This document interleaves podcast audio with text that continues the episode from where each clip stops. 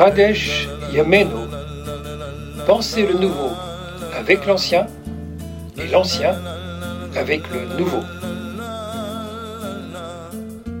Une émission bimensuelle proposée par Adat Shalom, communauté massortie de Paris. Animation et conception, Antoine Mercier et Rivonne Crigier.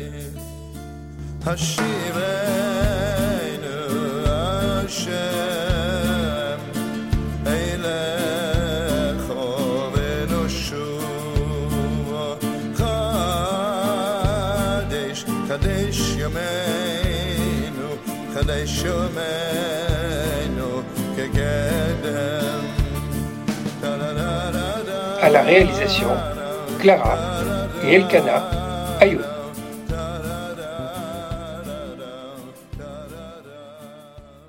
Bonjour à toutes, bonjour à tous et bienvenue sur cette chaîne euh, YouTube d'Adat Shalom. On retrouve cette semaine Rivon Crigier. Bonjour. Bonjour. Pour une pratique euh, qui, bien que quotidienne, demeure quand même assez mystérieuse, il faut bien le dire pour beaucoup de gens, je veux parler de la pose des téphilines que l'on traduit en français par phylactère.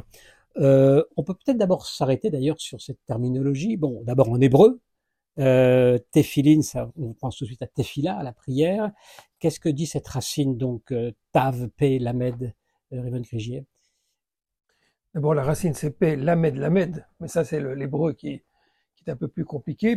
Mais, oui, vous avez raison, les téphilines, le terme euh, fait référence à la prière, comme si cet acte constituait une sorte d'invocation tournée vers Dieu.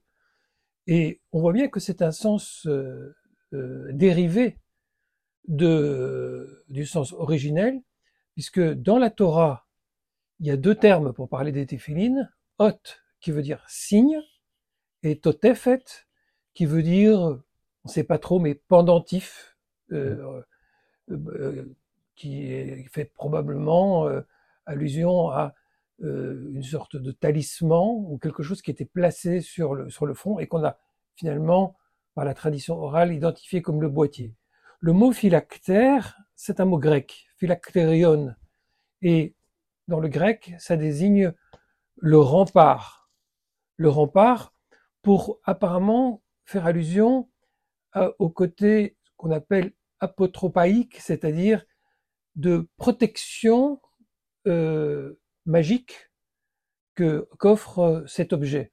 Donc on voit bien que du côté grec, on a tiré la symbolique des téphilines dans son aspect euh, plutôt magique, alors que dans la Torah et dans l'expression téphiline qui fait allusion à la prière, il n'y a pas de dimension magique à proprement parler. Le seul protecteur, c'est Dieu.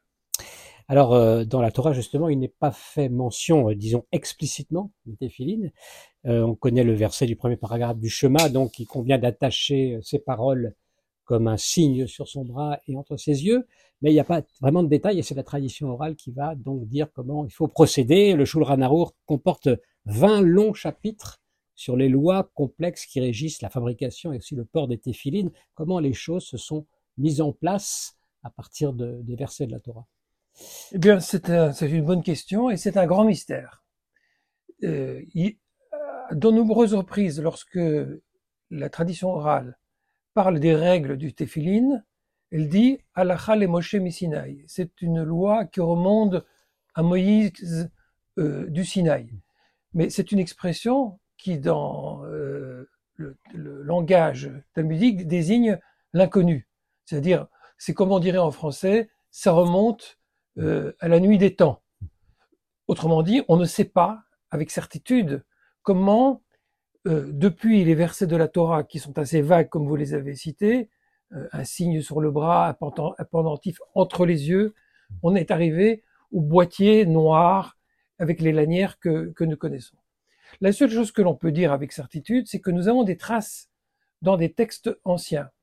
Et la trace la plus ancienne, c'est euh, euh, la lettre d'Aristée à Philocrate, qui est un texte du deuxième siècle avant notre ère, dans lequel il est question de ces paroles qui sont effectivement placées en phylactère sur les, bras et sur la tête, mais euh, on ne décrit pas l'objet.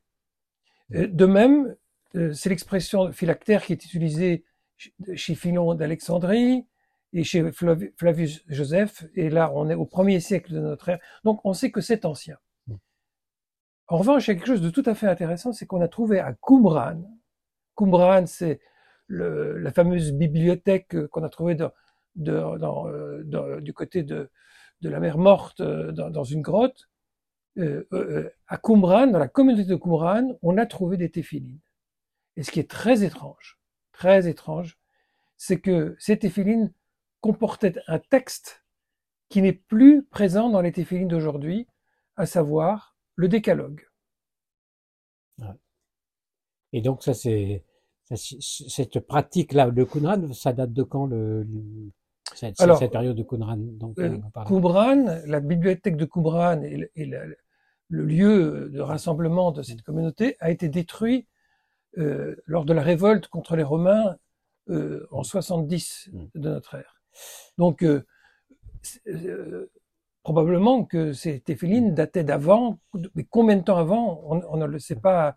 parce, que, parce que, les textes qui sont dans, dans, dans, ces boîtiers, on va y revenir, la manière dont ils sont disposés, ce sont des textes qui, des textes où il y a une référence dans la Torah euh, au téphilines. Euh, pourquoi est-ce qu'il faudrait y ajouter le décalogue où apparemment il n'y a pas de rapport direct euh, avec le téphilines? Alors, je voudrais vous faire remarquer que il y a quatre parchiotes, quatre extraits de la Torah qui se trouvent dans les boîtiers de la tête mm.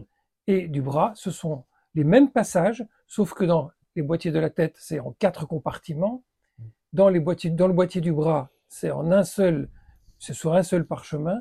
Ce sont deux extraits de l'Exode, deux extraits du Deutéronome, qui tous les quatre ont en commun tout simplement de rappeler les versets qui évoquent les téphilines.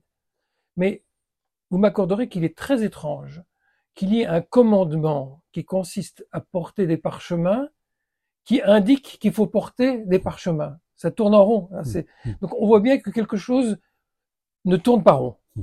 et que on a perdu la signification. Euh, de fait, il est dit tu placeras tes paroles sur ton cœur euh, et euh, sur ton bras et entre, les yeux comme on l'a mentionné, mais il n'est pas dit de quelles paroles il s'agit.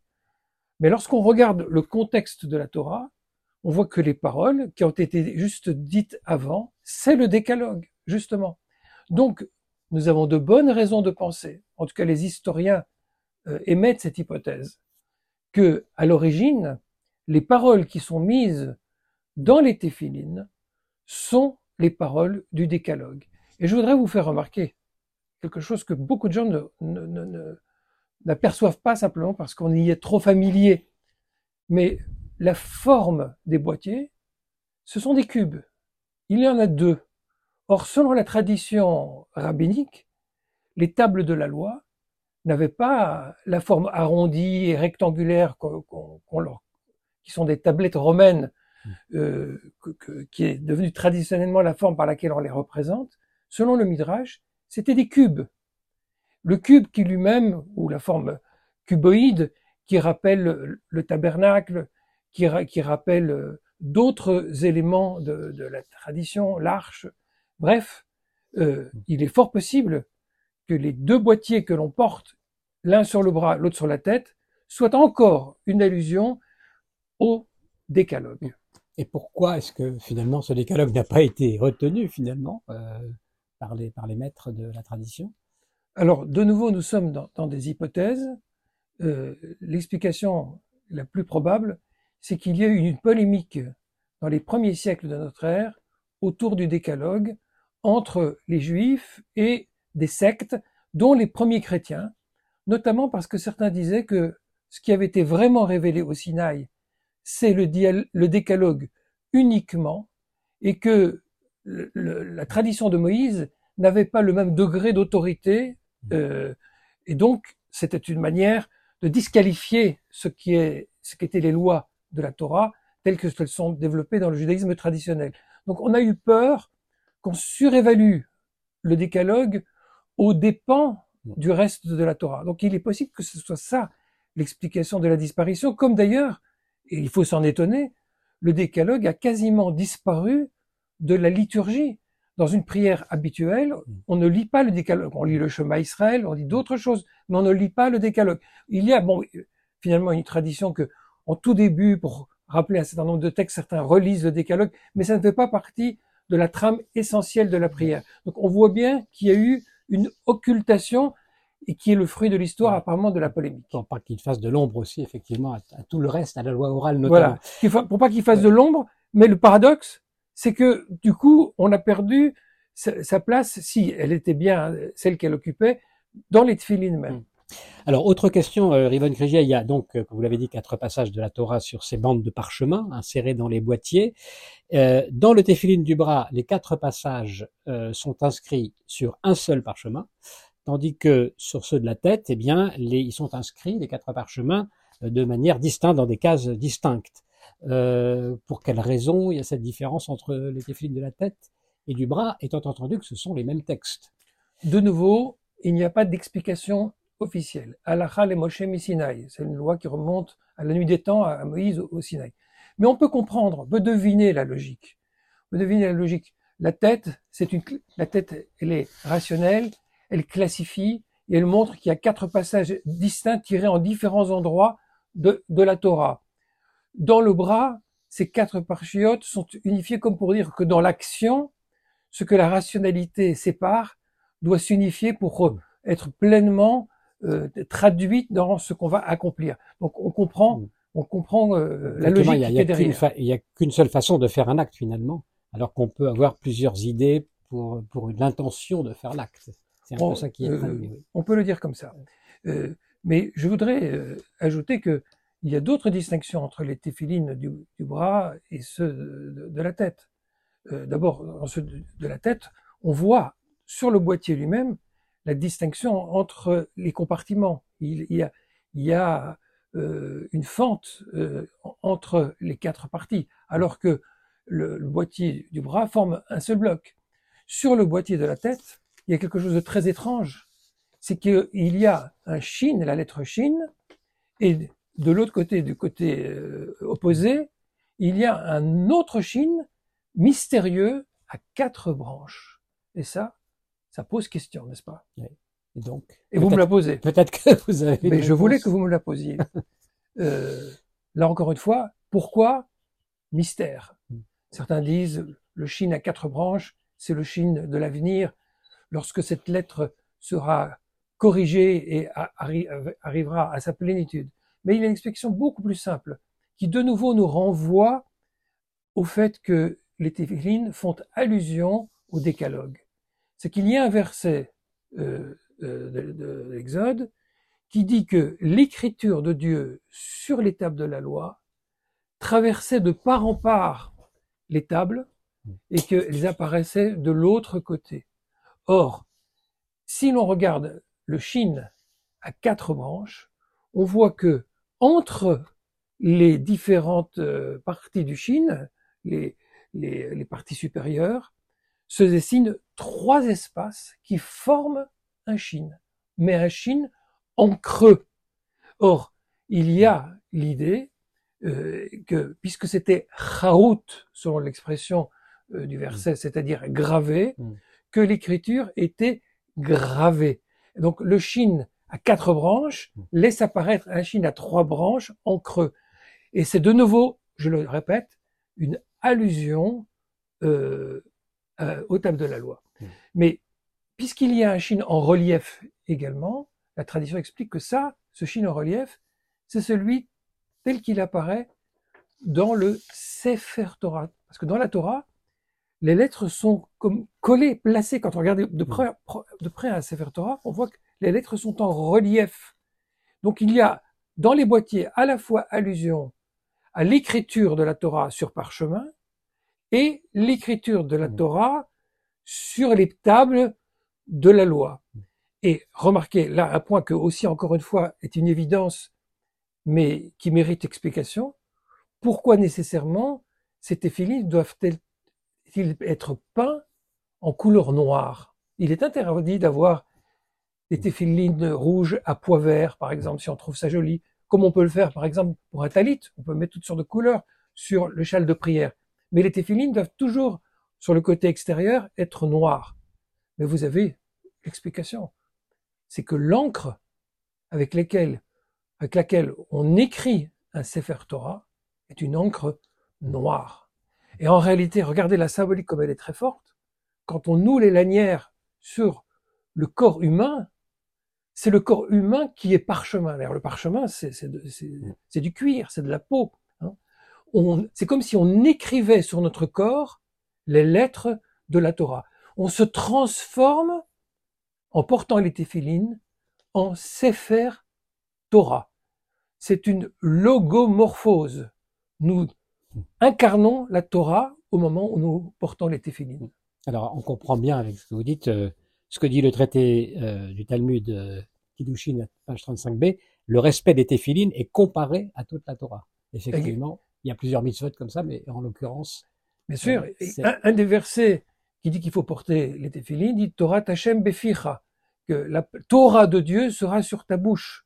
La Torah de Dieu, et, juste après, il dit tu les mettras sur ton bras et, entre tes yeux.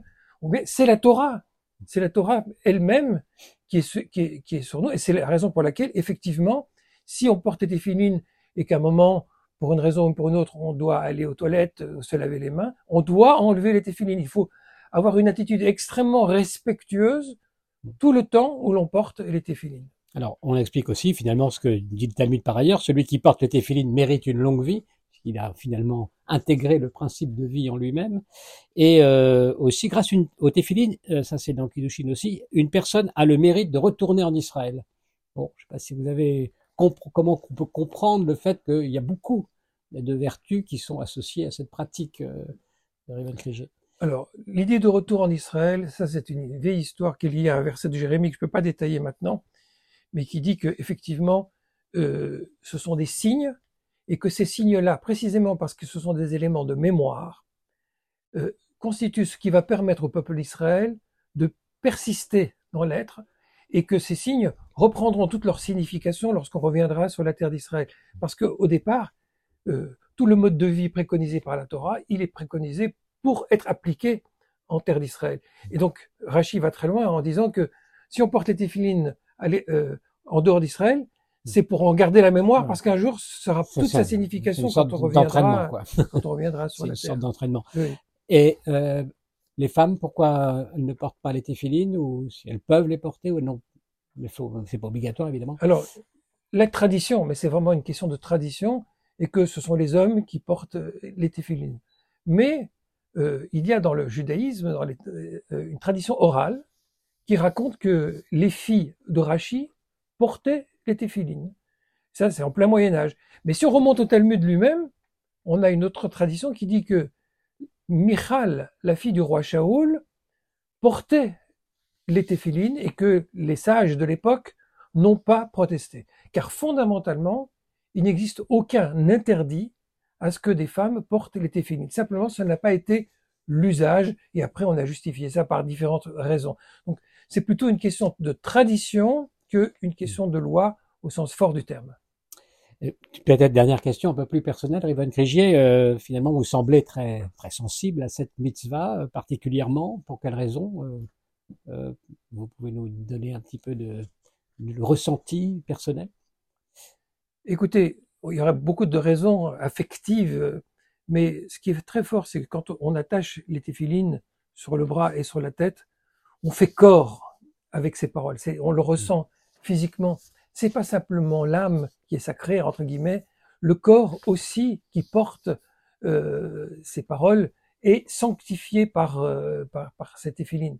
Et ce qui est très très euh, fort émotionnellement, c'est que quand on retire les téphilines et qu'on regarde son bras, on voit très nettement les traces, les empreintes qu'ont laissées les lanières sur la peau et ça perdure encore pendant tout un temps comme si ces téphilines, parce qu'on les a portées le, matin, continuaient à nous imprégner par leur signification tout au long de la journée. Donc c'est un symbole d'allégeance très très fort à des choses qui sont euh, essentielles.